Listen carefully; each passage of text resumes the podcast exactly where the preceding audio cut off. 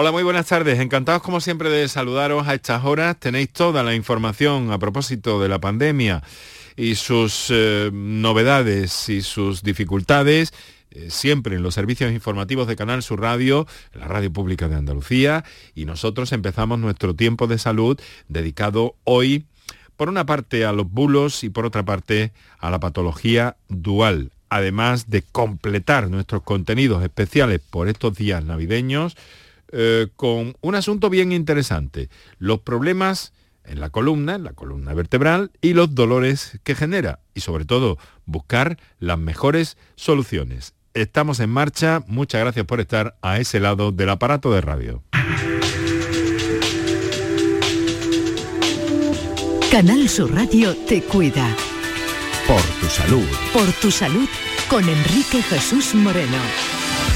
Pues como os digo, vamos a centrarnos en ese problema de infoxicación que se está produciendo, los bulos, las mentiras en torno a Internet y la actitud que tenemos los propios, eh, las propias personas, los propios ciudadanos eh, sobre este tema. Fíjate que en algunos casos se están produciendo situaciones de que un paciente eh, pues entra a discutir algunas cosas que no son discutibles con sus facultativos, con sus doctores. En fin, vamos a analizar un poco qué está pasando con todo esto y desde luego cómo la, la, información que mm, rescatamos en Doctor Google no siempre es la más adecuada. Eso lo vamos a hacer en un instante con Carlos Mateos dentro del Instituto Salud Sin Bulos. Y además de eso, vamos a ocuparnos del congreso que sobre patología dual tuvo lugar eh, entre finales de noviembre y primeros de diciembre tuvo lugar aquí, eh, tuvo lugar aquí eh, en Andalucía, en Sevilla concretamente, en el Palacio de Congresos, y del que vamos a tener cumplida referencia también. Así que reitero mi agradecimiento porque estéis ahí, estamos en marcha. Enrique Jesús Moreno, por tu salud, en Canal Sur Radio. Fíjense en este titular. 8 de cada 10 médicos se ven cuestionados por sus pacientes debido a la infoxicación. ¡Caramba! Los bulos, al fin y al cabo, de eso se trata. La mayor parte de los eh, especialistas eh, dice que sus pacientes buscan información en Internet antes de la visita médica y que rebaten de esa forma en algunos momentos algunos eh, criterios estrictamente médicos. Bien, vamos a entrar en qué hay detrás de todo esto. Vamos a hacerlo, como siempre, a través del Instituto Salud Sin Bulos, con su portavoz y amigo eh, permanente, estable de este programa, que es Carlos Mateos. Carlos, muy buenas tardes. Hola, buenas tardes. ¿Qué tal? ¿Cómo estás? Pues muy bien. Eh, bueno. luchando contra los bulos. Luchando contra los bulos. Oye, es muy fuerte. Ocho de cada diez médicos, que especialistas sobre todo, ¿no? Que ven que, bueno, que sus pacientes les cuestionan. Pues sí, la verdad que eh, la desinformación al final lo que provoca es que la gente vaya al médico con muchos prejuicios, muchos mitos, mucha desinformación y al final eh, el médico, sobre todo si no sabe orientar al paciente, puede acabar siendo cuestionado. Para que los propios médicos nos lo digan, eh, hay que ver ya entonces cómo está la situación. Es que eh, esto está siendo peligroso por, porque más que nada lo que hace es que los tratamientos que nos está dando el médico se pongan en cuestión. Mm. Y si tenemos a gente que al final no sigue los tratamientos, pues bueno, las consecuencias son pues pues graves, como saben. Mm, bueno, además es que me hace preguntarse también, bueno, entonces, eh, ¿para qué vas al médico? ¿no? ya, ya, claro, pero bueno, sí, a veces eh, hay gente que va incluso al médico ya pensando que tiene ya un, teniendo ya un diagnóstico hecho por, mm. por, doctor Google y va buscando una segunda opinión prácticamente. Mm. Eh, Carlos, ¿cómo ves la evolución de todo esto? La pandemia juega aquí un papel importante, desde luego, ¿no? En la propagación de bulos. ¿Cómo ves un poco el panorama? Sí, lógicamente eh, nos lo dicen los propios médicos y yo creo que todos lo, estamos viviendo. ¿no? La pandemia ha multiplicado de manera exponencial eh, la desinformación. ya antes de la pandemia teníamos muchos bulos, mucha desinformación, como hemos comentado en el programa, pero mm, desde que empezó ha sido tremendo, es que ha sido un no parar. O sea, cada día había bulos diferentes, han ido evolucionando, por supuesto, también los jueces médicos nos lo decían en esta encuesta, que el año pasado pues era más sobre el origen de la pandemia, sobre tratamientos supuestamente milagrosos para curarlos, y este año están centrados básicamente en las vacunas en las vacunas y además con movimientos eh, a veces muy a ver, no sé cómo, cómo definir, muy airados, ¿no? Contra, contra las vacunas, especialmente estos días también contra la vacunación infantil, ¿no?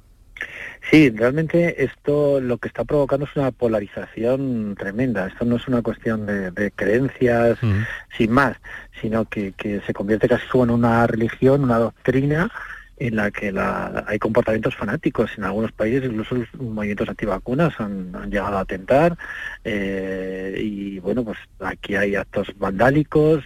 Eh, bueno, hay situaciones mm, que son peligrosas y ya eh, con la llegada de la vacuna a los niños pues incluso se exacerban más los ánimos, porque claro, sobre todo si tienes una persona antivacunas y considera que pueden estar tocando a lo que más eh, sagrado para él, que pueden ser sus hijos, pues incluso los ánimos son incluso pues más más exacerbados, ¿no? Y bueno, hemos encontrado movimientos eh, antivacunas incluso en algunos profesores, eh, que claro, eso ya es muy preocupante porque supone que son los que tienen que dar la información eh, correcta para los niños. Mm.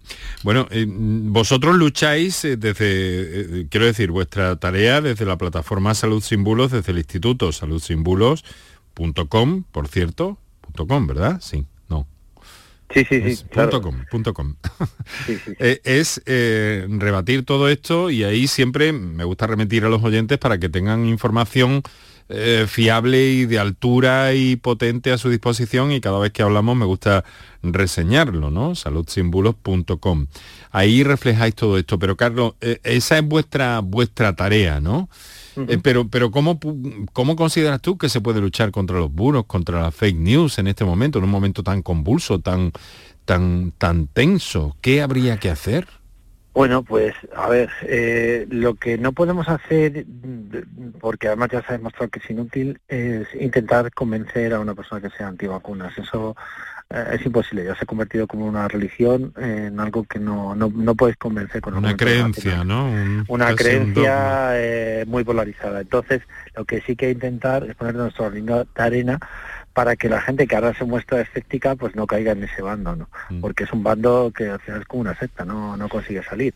Eh, ¿Y cómo se puede hacer? Pues mira, en primer lugar, cuando recibamos algo, eh, siempre lo hemos dicho, no lo compartamos, algo de salud, no lo compartamos con otras personas sin, sin comprobarlo.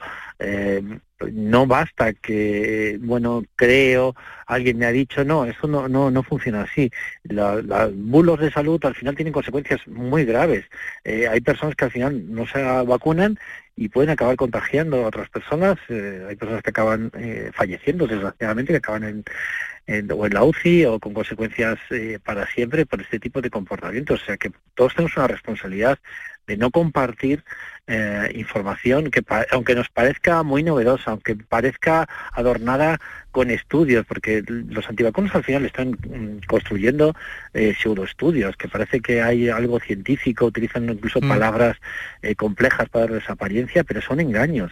lo que tenemos que hacer es responsabilizarnos, eh, informarnos a través de un profesional sanitario o buscar páginas de confianza de medios de, comunicación serios, de sociedades científicas, consejerías, etc. Claro, pero lo cierto es que eh, yo veo a la población como muy vulnerable, muy susceptible de, empaparse de, esta, de estas ideas. En este caso porque estamos con las vacunas, que es el tema dominante ahora un poco, pero en general con todo sobre salud, eh, que vosotros venís eh, luchando ya desde hace tiempo y has dejado claro la postura del instituto y los temas que hemos ido viendo a lo largo de estos años, pero me parece que la población es como muy vulnerable. Demasiado vulnerable, Carlos. Es que, es que, es muy complicado defenderse de esto. estamos siendo machacados constantemente con desinformación.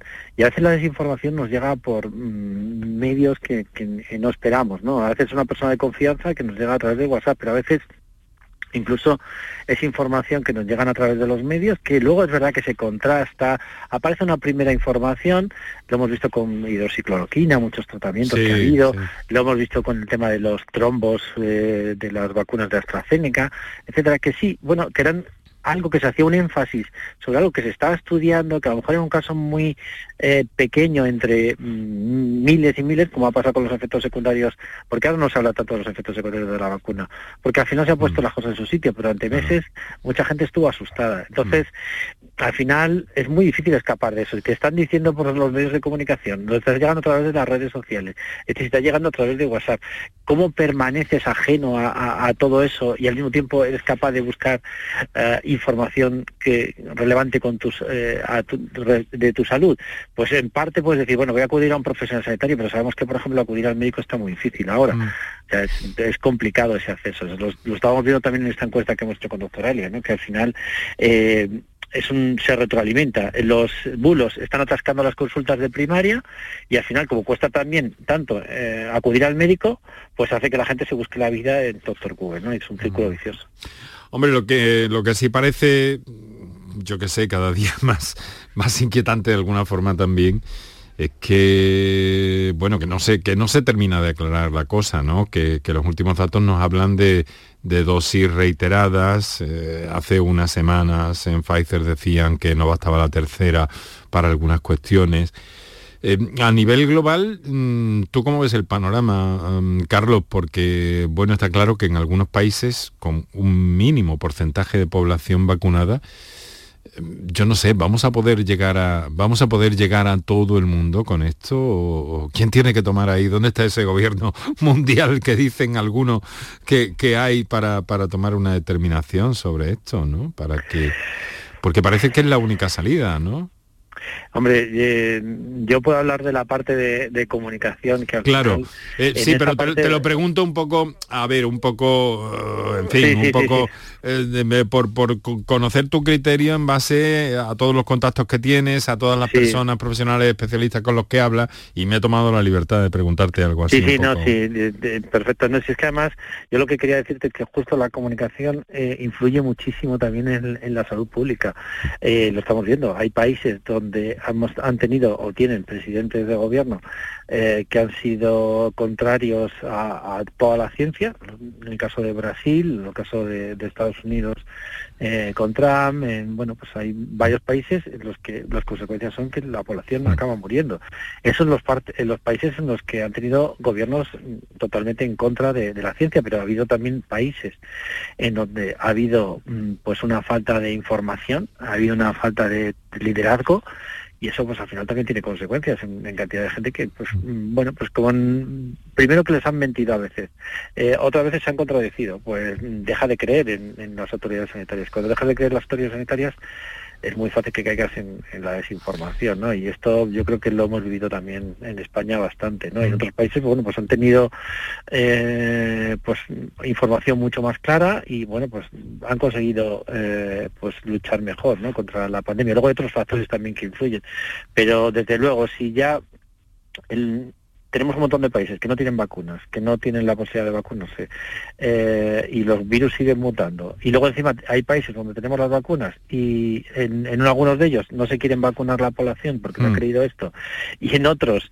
eh, realmente no se comunican medidas de salud pública, como en el caso de España, que no se están comunicando de ese tipo de, medidas, no hay esa concienciación, se ha pasado, ya, es que no lo hemos vivido ya en, otras ocasiones, de decir que estaba todo superado, pues al final las consecuencias ya las estamos viendo, es que sigue habiendo muertos, eh, sigue habiendo más reinfecciones y, es un pozo que, va a costar años en salir eh, y bueno, si se hiciera de otra manera, pues mm, acabaríamos mucho antes, lógicamente. Eh, mm, claro, está, se está insistiendo mucho en las vacunas, en la necesidad de vacunarse, por supuesto que es así, de llegar a las personas que todavía no lo han hecho, que son pocas, pero eh, algunas quedan y esto sería importante. Pero a veces no se está olvidando también, ¿no te parece a ti un poco eh, la responsabilidad personal que todos tenemos en todo esto? No hay un llamamiento claro a, la autoprotección, al compromiso de los ciudadanos a velar nosotros mismos por nuestra salud y por evitarlos. ¿No se debería incidir ahí un poco más? Eh, a ver, lo que pasa que con eso es que es, muy complicado. Hay campañas de vez en cuando, pero pasa que también las campañas que se hacen de concienciación son muy limitadas. Eh, no, mm, pues las vemos en algunos medios, no, no están generalizadas, no se utiliza eh, el potencial de las redes sociales, por ejemplo, para llegar a los jóvenes. Y, mm. y al final, pues cuando la gente está viendo mensajes contradictorios, más mm, que hay una falta de por, una parte de medidas coercitivas, porque tampoco al final hay, no hay multas. Eh, a nadie se le ponen multas prácticamente por no llevar mascarilla o por, por, tomar eh, comportamientos incívicos y, y, encima pues tampoco te están eh, lanzando mensajes de oye ojo que es peligroso no, no os juntéis en familia en esta época pues no hay este tipo de mensajes al final la responsabilidad individual pues bastante estamos teniendo en España con respecto a otros países. Aquí la gente ha utilizado mascarillas a pesar de que el gobierno les dijo que no era necesario utilizarlas y ya hmm. a la gente llevando la mascarilla en la calle. O sea que en ese sentido hemos tenido más responsabilidad que, que, que, los gobiernos ¿no? que teníamos, desgraciadamente. ¿no? Pero mm, ojalá sí, teníamos que todos que asumir más responsabilidades, pero Mm, esto es como todo. Si imaginemos que en las carreteras no hubiera señales de tráfico y no hubiera límites de velocidad, pues ¿qué, estaría ocurriendo? ¿no? Sería pues el mensaje que estaríamos transmitiendo es que no pasa nada, que no tiene consecuencias. yo creo que el mensaje que una parte de la población, cada, bueno, si da igual, pase lo que pase, eh, te puedes contagiar o no, al final todo esto va variando y no me creo nada y es todo falso, que es lo que piensan los antivacunas. Bueno. En fin, tenemos un, futuro inmediato por delante, desde luego algo, algo inquietante, algo controvertido también, pero bueno, lo importante, y como empezábamos todo esto un poco que hemos derivado por, por, lo que estamos viviendo, pero lo cierto es que eh, mucho cuidadito con, con Doctor Google y mucho cuidadito también, en fin, yo a lo mejor me, me extralimito, pero en fin, con, ir con esas documentaciones, eh, con ese eh, papaero de, doctor Google a la consulta y, casi casi en algunos casos rebatir lo que te está diciendo un profesional que está ahí para eso, ¿no? Entonces esto sería muy importante que, que nos lo, que en fin, que está bien documentarse y todo eso, pero quizá también con, con una actitud que nos lleve que no nos lleve a, ponernos eh, de doctor Google nosotros mismos, ¿no? Como, como está pasando pues en algunos casos. Sí. sí, hombre, es que podemos encontrar en Internet de todo y todo tipo de teorías de lo que queramos confirmar. Mm. Eh, que si el virus está creado por Bill Gates, a cualquier cosa, podemos encontrar cualquier cosa, incluso que antes de, la pandemia, pues también, o incluso al mismo tiempo, hay otros temas, de, desde el cáncer a cualquier tema, te vamos a encontrar teorías de lo más extraño y además mm, con muy eh, buena apariencia, ¿no? Porque le dan, le dan eh, pues nombres científicos, este, cambian estadísticas que no son, pero tienen la apariencia de reales y al final te puedes creer todo. Entonces yo creo que hay que ir a un Con verdaderas barbaridades que, con verdaderas barbaridades que, que algunas de ellas ya, de, de tan bárbaras que son, pues son ridículas, pero siempre hay quien quién se las cree. Eso es. Bueno, querido Carlos, oye que te deseo lo mejor para este 22, ¿eh? a ver si definitivamente las cosas cambian y podemos trazar nuestra estrategia eh, de comunicación interesante, sin bulos, pero sobre muchos otros aspectos que hay en torno a la salud, en torno a la medicina y que gracias por vuestro esfuerzo también en el Instituto Salud Sin Bulos y gracias por estar con nosotros cada dos por tres para, para comentar todo esto. Un abrazo, Carlos. Un placer, un abrazo a todos.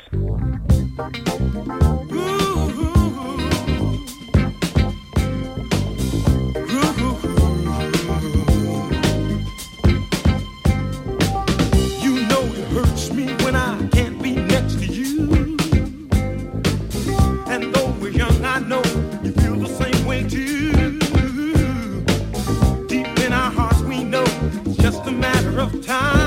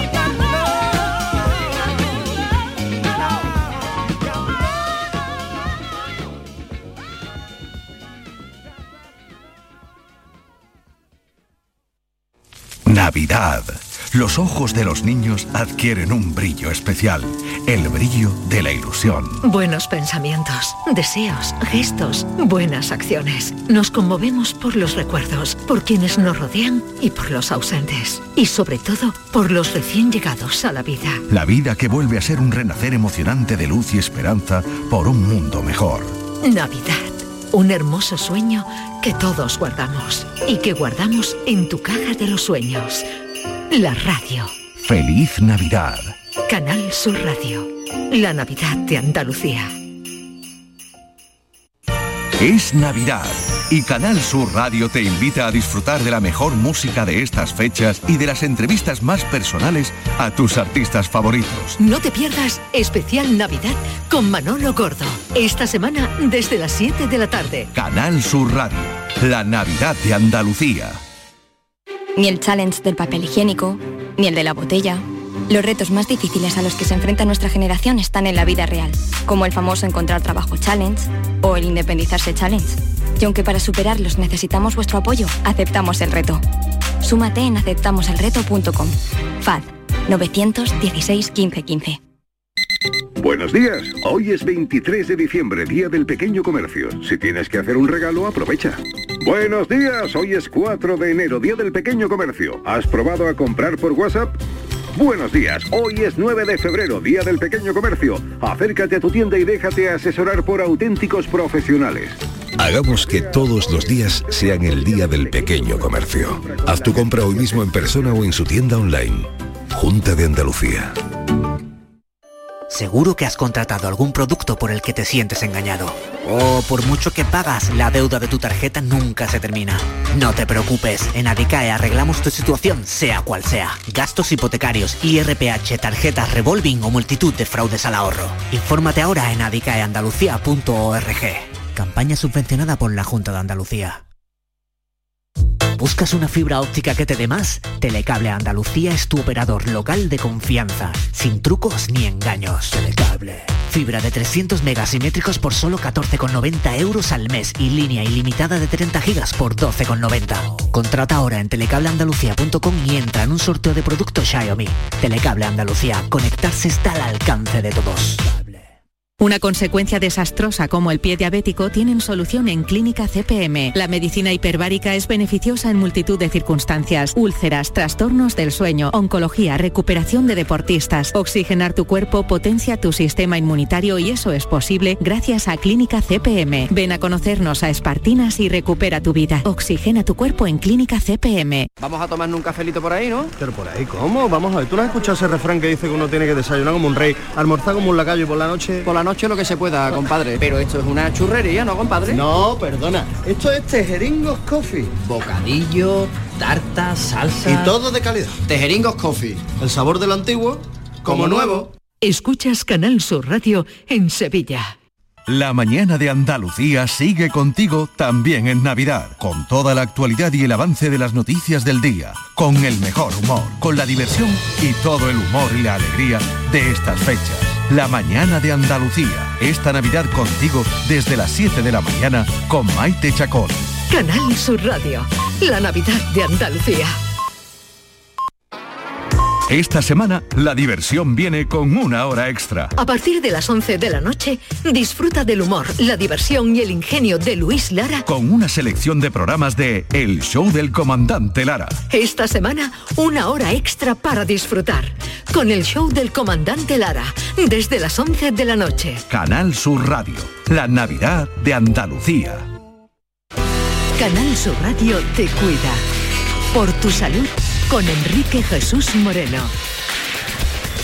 Ya sabéis que estos son una serie de programas especiales que os estamos haciendo llegar de 6 a 7 de la tarde, nuestro horario habitual, con eh, nuestras eh, llamadas en directo, con nuestros especialistas en directo. En este caso, durante estos días, os estamos ofreciendo eh, pues una mm, recopilación de algunos momentos vividos en el programa en torno a distintas cuestiones. Dentro de un momento vamos a hablar de los problemas de la columna, pero antes vamos a acercarnos a pues bueno, un interesante congreso que se desarrolló en Sevilla hace algunas semanas y del que vamos a tener cumplida información en torno a la patología dual. ¿Qué, qué es eso? Enseguida las respuestas.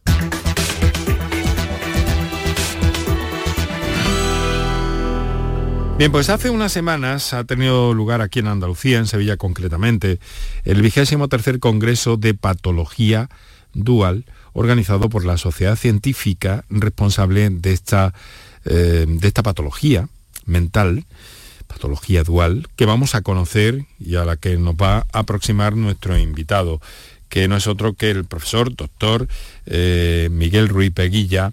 Muy buenas tardes, doctor. Buenas tardes. Eh, él ha sido presidente de este Congreso de Patología Dual, celebrado en la última semana del mes de noviembre. Es, eh, trabaja en la Unidad de Gestión Clínica de Salud Mental del Hospital Virgen del Rocío, psiquiatra, por supuesto, investigador en el Instituto eh, Biomédico de Sevilla, además de profesor en la universidad. Bueno, una patología bastante desconocida y que eso en este caso es mm, aún un paso más eh, a lo lejos eh, de la visión que tenemos eh, en nuestra sociedad de la, de la enfermedad mental, de algún modo, ¿no, doctor? Sí, sí. La, la, patología dual, o podríamos decir que la, la, sociedad de patología dual surge cuando nos damos cuenta desde nuestra práctica clínica que aquellas personas que sufren un trastorno mental presentan más riesgo de tener adicción.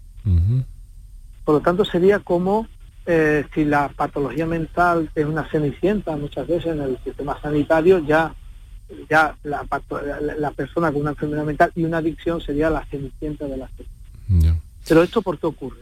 Pues ocurre porque la, la adicción es una enfermedad mental. No es una debilidad de la moral, no es una persona viciosa, no, es una enfermedad que está en el cerebro y que lo que hace es que tiene un sistema de recompensa que le hace eh, pues tener una serie de comportamientos que después son perjudiciales a, largo y a corto plazo. O sea que básicamente es, no se puede decir que empieza antes, si la adicción o la propia enfermedad mental, o sí. No, lo que podemos decir es que el sustrato cerebral es el mismo, que aumenta el riesgo para tener una enfermedad mental como una adicción, porque la adicción es una enfermedad y ese es el cambio que la sociedad de patología dual está intentando dar en la sociedad española. Sin embargo, doctor, ¿esto es así en todos los casos o no necesariamente? No es necesariamente, hay gente que no tiene, hay personas que tienen una enfermedad mental y no tienen una adicción, pero son más proclives tienen más riesgo. ¿Y, qué sabe la ciencia de, mm, de, este vínculo que parece tan especial de algún modo, no? se ha avanzado muchísimo en los últimos años. Tanto es así que se ha permitido, al entender que las adicciones son, eh, eh, podríamos decir, eh, fallos del sustrato cerebral, ha permitido algo que hoy día aceptamos todo el mundo, pero que hace unos 20 o 30 años era casi, estaba uno condenado, que era, por ejemplo, dar una, sustitución a la heroína como es la mejor.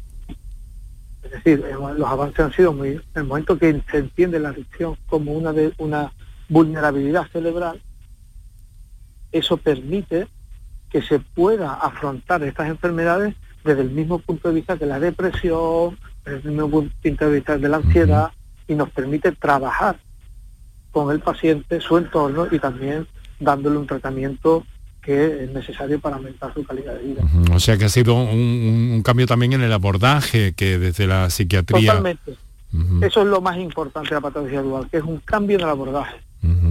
Y hasta Perdón, cuando la familia se le explica, cuando la familia se le explica que su hijo, que tiene TDAH y que además pues tiene estos vídeos al consumo de algunos tóxicos, descansa.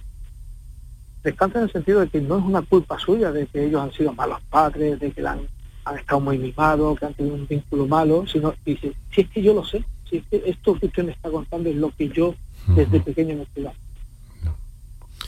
es eh, curioso, desde luego también, y, supongo que, está dando para investigaciones a, escala mundial sobre todo esto. ¿Qué sabe la ciencia a día de hoy a propósito de esta situación particular y con esta combinación, doctor? Bueno, sabe lo que he comentado antes, que se comparten los estados cerebrales, que comparten eh, las adicciones, que al fin y al cabo es un trastorno, es la recompensa de alguien que de pronto consume una sustancia tiene un nivel de recompensa, de satisfacción tan elevado que no puede controlar la próxima vez que necesita controlar. Necesita controlar ya. Y esos sustratos son muy parecidos al de otras patologías, como la depresión, la esquizofrenia o la ansiedad. Y mm, digamos que suelen ir asociadas, eh, porque vamos a ver, eh, en principio estamos hablando de tóxicos como adicción o hay otras adicciones que también pues entran aquí. No, no, no, la adicción puede ser de sustancias o como se ha tratado en este congreso, comportamentales, por ejemplo, adicción a Internet. Hablamos de lo mismo. Pues el, sistema de adicción es el mismo, es una alteración del mecanismo de recompensa. Yo juego al Fortnite, juego al Fortnite, tengo una recompensa, me siento una satisfacción de tal manera que necesito volver porque tengo una satisfacción y si volver, volver y entro en un círculo es el círculo de la adicción. Mm. Profesor Ruiz Beguilla, no le puedo decir, no le puedo pedir que nos haga una, crónica completa de un, de un congreso que ha sido, eh, bueno, eh, denso, intenso, que se celebró entre el 25 y el durante tres días en, Sevilla, eh, pero que además ha contado con, notables em, figuras internacionales en el estudio de la, de la patología dual también, ¿no es cierto? Sí, sí, en este congreso ha sido un congreso, ha sido el congreso más numeroso que ha habido en los últimos años en psiquiatría, más de casi 2.000 asistentes, con salas llenas, porque los temas eran muy actuales. Hemos tratado desde el tema del Tech, un tema muy interesante, un tema que está muy, muy en boga ahora mismo, que son eh, el uso de sustancias adictivas o sustancias adictivas para mantener relaciones sexuales. Mm está llevando a un nuevo a, unos comportamientos de riesgo eh, que hay que tener en cuenta, tanto de transmisión de enfermedad de transmisión sexual como adicción a estas sustancias. Se han tratado temas como el consumo, o sea, las adicciones en patologías como el autismo. Y también hemos tenido la, presencia internacional de ponentes internacionales y nacionales. Las cosas están más o menos en cuanto al abordaje de, este problema eh, igual en todo el mundo, ¿no? O, qué aspectos hay destacados ahí en investigación eh, que hayan trascendido y que puedan haber eh, mm, haberse dado cita o haber tenido presencia en el Congreso, profesor. Bueno, lo que se ha llegado a, lo que se ha llegado a la conclusión en el Congreso es precisamente que el abordaje tiene que ser integral. Una persona que tiene una enfermedad mental y tiene una adicción no debe ser tratado en un sitio y en otro, o primero en uno y después en otro, sino los dos de manera coordinada deben de ser tratados. Y eso ha sido y eso no siempre sucede. En el ámbito público en el que usted desarrolla eh, parte de su, de su tarea profesional, doctor, ¿cómo están estas cosas? Bueno, nosotros en, Andalucía hay unos centros de tratamiento de adicciones que intentamos coordinarnos con ellos de tal manera que aquellos pacientes con una enfermedad mental que detectamos que está teniendo una adicción, o al revés, desde los centros de adicciones, eh, identifican pacientes con enfermedad mental, intentamos coordinarnos, a veces con mayor o menor eh, éxito, para que este tratamiento sea integral. Y luego, por otra parte, han llevado a cabo una experiencia que a mí me, llamó mucho la, atención porque han, han, salido un poco de ese foro eh, de ese ámbito científico tan denso, tan intenso, tan eh, em, profesional y académico incluso algunas veces. ¿Y se han ido ustedes a tres colegios de Sevilla a hacer qué, profesor? Sí, hemos ido a tres colegios de Sevilla. Al Colegio Sagrada Familia de Urgel, en Nervión, al Colegio Internacional San Francisco de Paula y al Colegio Arboleda, en Sevilla Este. Y lo que hemos intentado es hacer una prevención primaria, es decir, entre aquellos adolescentes entre 14 y 15 años se le ha intentado eh, eh, mm, mm, hacer una presentación didáctica de cómo funciona el cerebro en las tomas de decisiones. De tal manera que el adolescente se dé cuenta que su cerebro, que es muy resiliente, que soporta mucho, también esa misma, eso mismo es su vulnerabilidad. Y que unas tomas de decisiones erróneas pueden llevar a cabo o pueden tener como consecuencia poder entrar en una adicción. Pero no hemos dado un tema moral de que consumir tabaco, tomar alcohol, fumar porro es malo. No. Le hemos dicho, esto es lo que pasa cuando tú tomas la decisión tomar una droga. Y le hemos explicado por qué pasa, porque el adolescente busca nuevas sensaciones. Y a su vez le hemos dicho, cuidado, y estas son las consecuencias. Entonces es una es un, un enfoque completamente distinto. Es lo que se llama la metacognición. Parece ser que cuando el adolescente sabe cómo funciona su cerebro y por qué se equivoca, es más probable que no vuelva a equivocarse. Y esto lo ha llevado a cabo el, doctor Rubén Baller, que es, eh, tiene un, cargo en, la agencia eh, de adicciones estadounidense, y la verdad que se ha ido con unas sensaciones muy gratificantes, y ha sido muy gratificante para él. De hecho, estamos intentando a ver si a través, y aquí también pues, pongo este aviso, para eso estamos en la radio, que también es un medio que sirve para esto, desde la Consejería de Educación, el intentar implementar en esto en todos aquellos colegios que quiera. usted habla de transmitir conocimiento, transmitir información, conocimiento, profundizar en el aspecto, ¿no? Efectivamente. Es, es revelador lo que nos dice, ¿no? Porque nos dice los adolescentes con esto lo comprenden, lo ven. Claro, porque saben que ha fallado cuando se va al colegio y se le dice, la droga es mala, esto es mm. malo. Mm. Sabemos que ese mensaje siempre hay que darlo para que no se banalice el consumo. Sí. Pero sabemos que no cambia la conducta. Con este nuevo enfoque parece que hay experiencias que dices, cuidado, se puede cambiar la conducta. Sobre todo si además esto se mete a un nivel curricular. Y en las matemáticas se da un ejemplo de una mala decisión, después se le cuenta como eh, algunos, yo sé, como Nerón se equivocó decidiendo haciendo una cosa en la historia.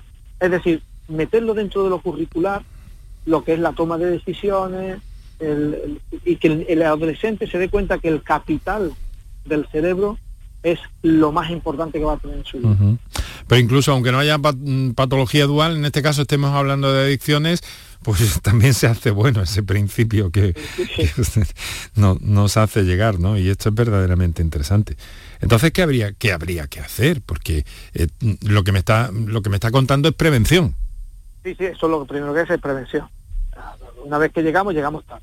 Cuando ya está la adicción, estamos tarde. Es verdad que se puede, hay muchas adicciones que, que tienen muy buena respuesta, pero lo que hay que hacer primero es prevención. Y claro, ha fallado alguna de estas. Y ahora estamos con este nuevo sistema que es la metaconcepción, que parece que está funcionando. Porque lo que hay que hacer es que se cambie la conducta de los adolescentes de riesgo o minimizar el riesgo de los adolescentes.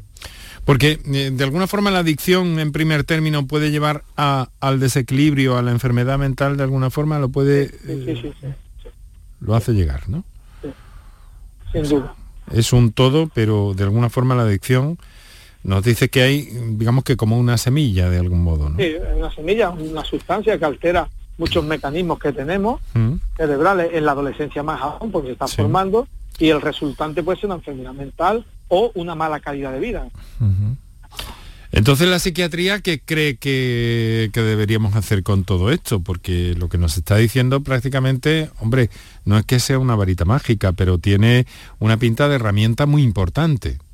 Bueno, lo que nosotros ahora estamos eh, hablando con el Plan Nacional de Drogas, estamos intentando, eh, eh, vamos a ir a, una, a, una, a lo que se llama una financiación competitiva entre diferentes ciudades andaluz, españolas para que este programa se implemente y lo que es más importante, medir el efecto de esta implementación.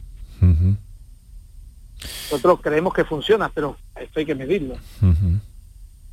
¿Hay experiencias similares en otros países? No, no sé, me permito dudarlo a priori, permíteme, permítame que, me, que me exprese así, porque en realidad son ustedes la primera sociedad científica en todo el mundo que se ha puesto en marcha sobre esta patología dual. Sí, bueno, sí, sí, en Estados Unidos ha habido, pero no se ha medido. En Estados Unidos se hace de una manera altruista, estas presentaciones, pero eh, yo creo que va a ser la primera vez, si lo conseguimos, que se va a llevar a cabo, se va a medir, ¿vale? Con expertos en comunicación, con expertos en pedagogía, vamos a presentar el programa y ahora vamos a ver qué efecto tiene en la conducta de los adolescentes bien medida por el mismo adolescente o por los mismos padres. oye, pues yo veo que llega a casa, no veo que llegue que haya consumido tanto. Y esto es muy importante cuando se implementan políticas, es ver la eficacia. Si no estamos gastando dinero de todos los españoles en nada. Doctor, esto tenemos que hacerlo deprisa, ¿no le parece? Sí, sí, lo haremos, por eso estamos, en ello estamos. Le pido como como amparo, ¿no? Como ciudadano, ¿no? Totalmente de acuerdo. Mm, porque esto tiene una, serie de repercusiones que muchos de los problemas que se hablan, de los problemas de padres con hijos, etcétera, etcétera, detrás de todo, eh, de todo ese conflicto, aparentemente, bueno, sin aparentemente que lo es social, pero muchas veces hay problemas de este tipo que hay que abordar en, esta forma en que nos están eh, proponiendo desde la ciencia, desde la psiquiatría. nosotros desde el mismo Congreso le hemos dado la voz a los familiares y afectados en una reunión que tuvimos el sábado por la tarde, dos horas con los familiares y las asociaciones, y cuando ya uno baja al, terreno eh, al humano, ahí toca una fibra eh, que, son muy dolorosas. Detrás de todo esto, de los números, de todo esto, hay personas que sufren, familias que se rompen, y bueno, por esto urge, por esto urge, por esto hay que hacer pedagogía, por esto hay que ir a los medios, por esto hay que ir a los políticos, y, se tienen que poner de acuerdo todos que esto es una razón de Estado, o sea, esto da igual el color político, esto nos va a todos porque todas las familias son iguales. En fin, doctor, eh, sin duda una situación, porque luego, mm, si, si esto se pasa de la adolescencia, que estamos centrándonos ahí un poco en las adicciones, ¿por qué nos centramos tanto en la adolescencia? Es un momento crítico, ¿qué pasa? Es un momento crítico cuando se toman malas decisiones. Es el momento donde uno empieza a consumir. Sí. O sea Es un momento crítico porque también el adolescente, por per se, es, una, es un individuo que toma más riesgo que el adulto. Porque se lo pide el cuerpo, porque hay dos sistemas cerebrales, uno que pide placer inmediato y otro que tira para atrás y el placer inmediato suele ganarle la partida en, la adolescencia. Por eso este periodo es tan clave. Claro, y si pasa la adolescencia y esto no se ha abordado, ¿qué ocurre, Bueno, pues hay otras estrategias, pero la más fácil es esta. Es la más eh, preventiva, como usted nos ha indicado hace Sí, la más preventiva y la que tiene mayor efecto, porque se coge más gente con menos y más eficacia. Muy bien. Pues le quiero agradecer mucho que nos haya eh, resumido un poco todo esto y nos haya hablado de, eh, en fin, de esta situación, de esta patología dual eh, tan interesante, una adicción unida a una patología mental, a propósito de ese congreso, el vigésimo tercero de la Sociedad de Patología Dual, que se ha desarrollado, que se desarrolló a finales de noviembre en Sevilla. su presidente ha sido eh, nuestra, nuestro invitado esta tarde, doctor Miguel Ruiz Beguilla, presidente de ese congreso, eh, trabaja en la unidad de gestión clínica de salud mental del Virgen del Rocío, psiquiatra, investigador en el IBIS también, el Instituto Biomédico de, de, Sevilla y profesor de la universidad. Muchísimas gracias, profesor. Un fuerte, un fuerte abrazo, un saludo. Nada, muchas gracias y gracias por dejando un huequecito a la ciencia, que creo que es muy importante. Muchas gracias. Por tu salud, escucha Canal Sur Radio. Entramos en la segunda parte del programa dedicada durante estos días a recuperar algunos momentos eh, vividos en torno y en este caso hoy a los problemas, sobre todo dolores de columna, artritis, espondiloartritis, también quizá todas aquellas patologías que ustedes quieran plantearnos. Nos acompaña un estupendo profesional, el doctor Manuel Romero Jurado, algunos de ustedes le recordarán, estuvo con nosotros hace algunos meses.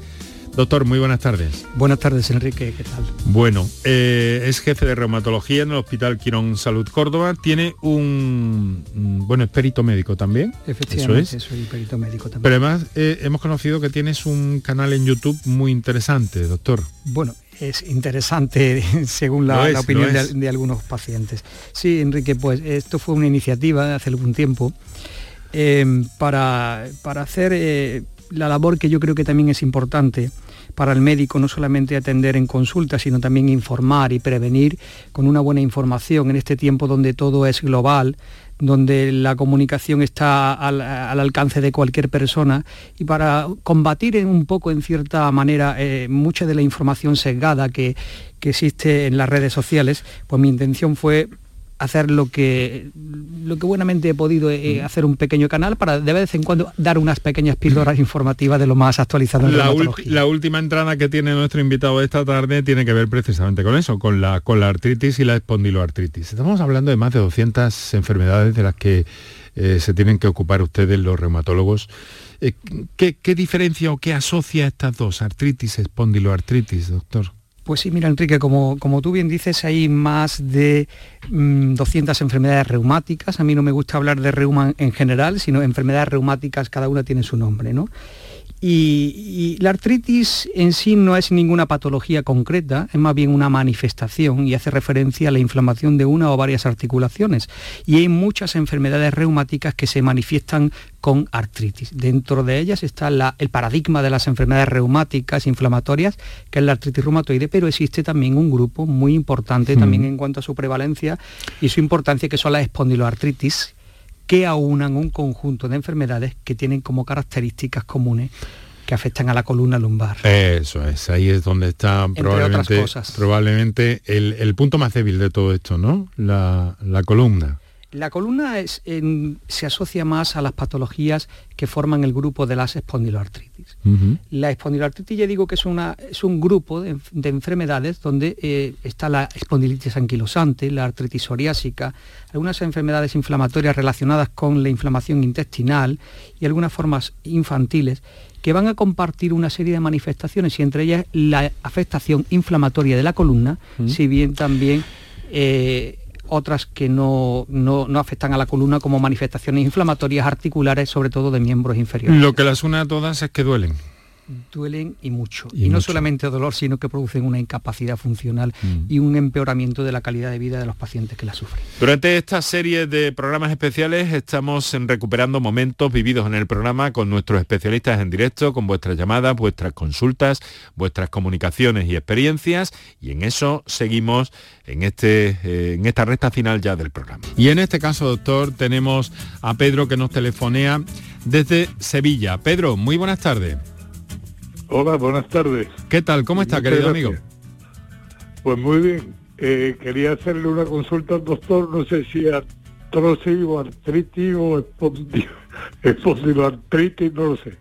Mi pregunta es, al iniciar, cuando llevo un tiempo sentado, al iniciar la caminata a andar, cuando me levanto, me duele mucho la inserción de la cadera con el fémur.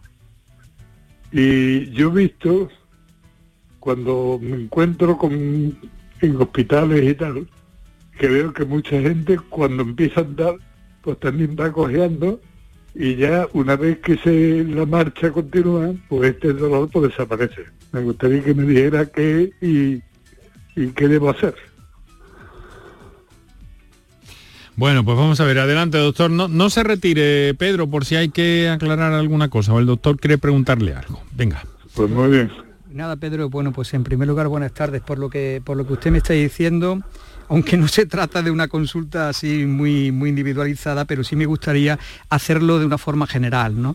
Hay personas que, que, que comienzan con un dolor, como usted bien dice, que se localiza a nivel de la cadera, pero realmente no es la cadera, es la parte lateral de la cadera del fémur y es la región que nosotros conocemos como el trocánter. Es una parte del fémur, es la, parte externa de la nalga y generalmente, como usted bien dice, aparece eh, cuando se inicia el movimiento e incluso también en la cama. Y, aparecen personas ya de, de, una cierta edad, pero pueden aparecer también en personas jóvenes y generalmente se debe, si no estoy yo muy equivocado por lo que usted me está diciendo, a una inflamación a nivel de los tendones del glúteo que se insertan en el trocánter, lo que nosotros conocemos como una tendinitis glútea o una bursitis trocanteria, que hay, hay como pequeñas bolsas que impiden el roce del trocánter en la cadena y genéricamente se conoce como trocanteritis. No es una artritis, no es una artritis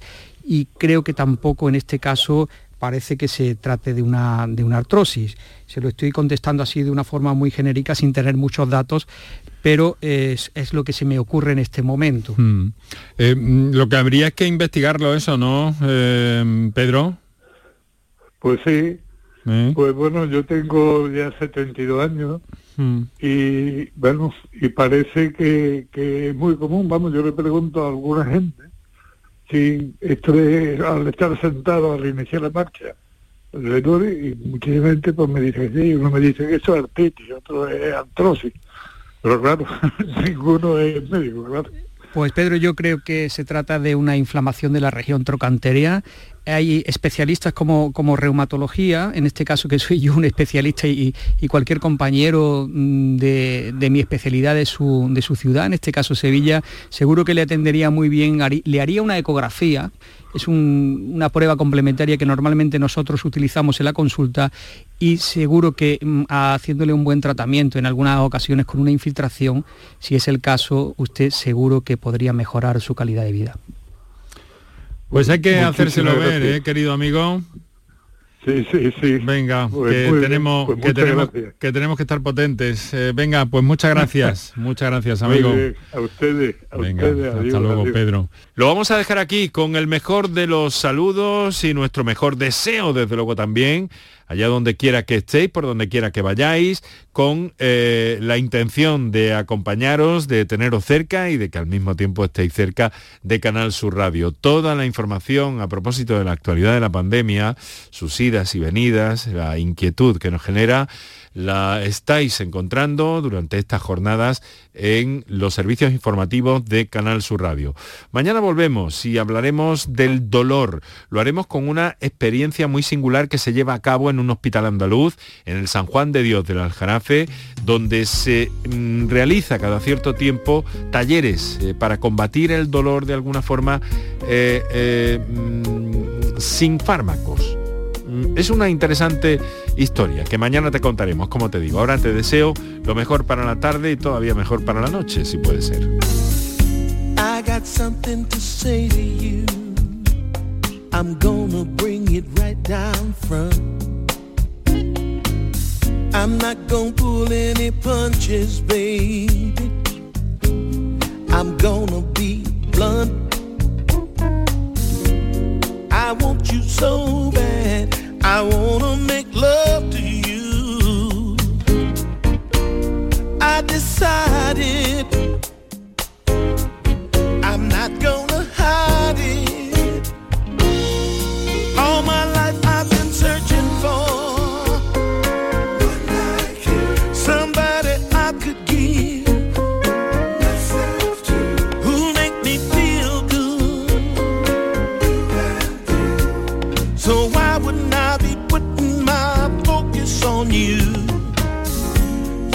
Excite every part of me, way down deep. And this feeling I get from you, I wanna keep. I hope you see fit to come on and be with me.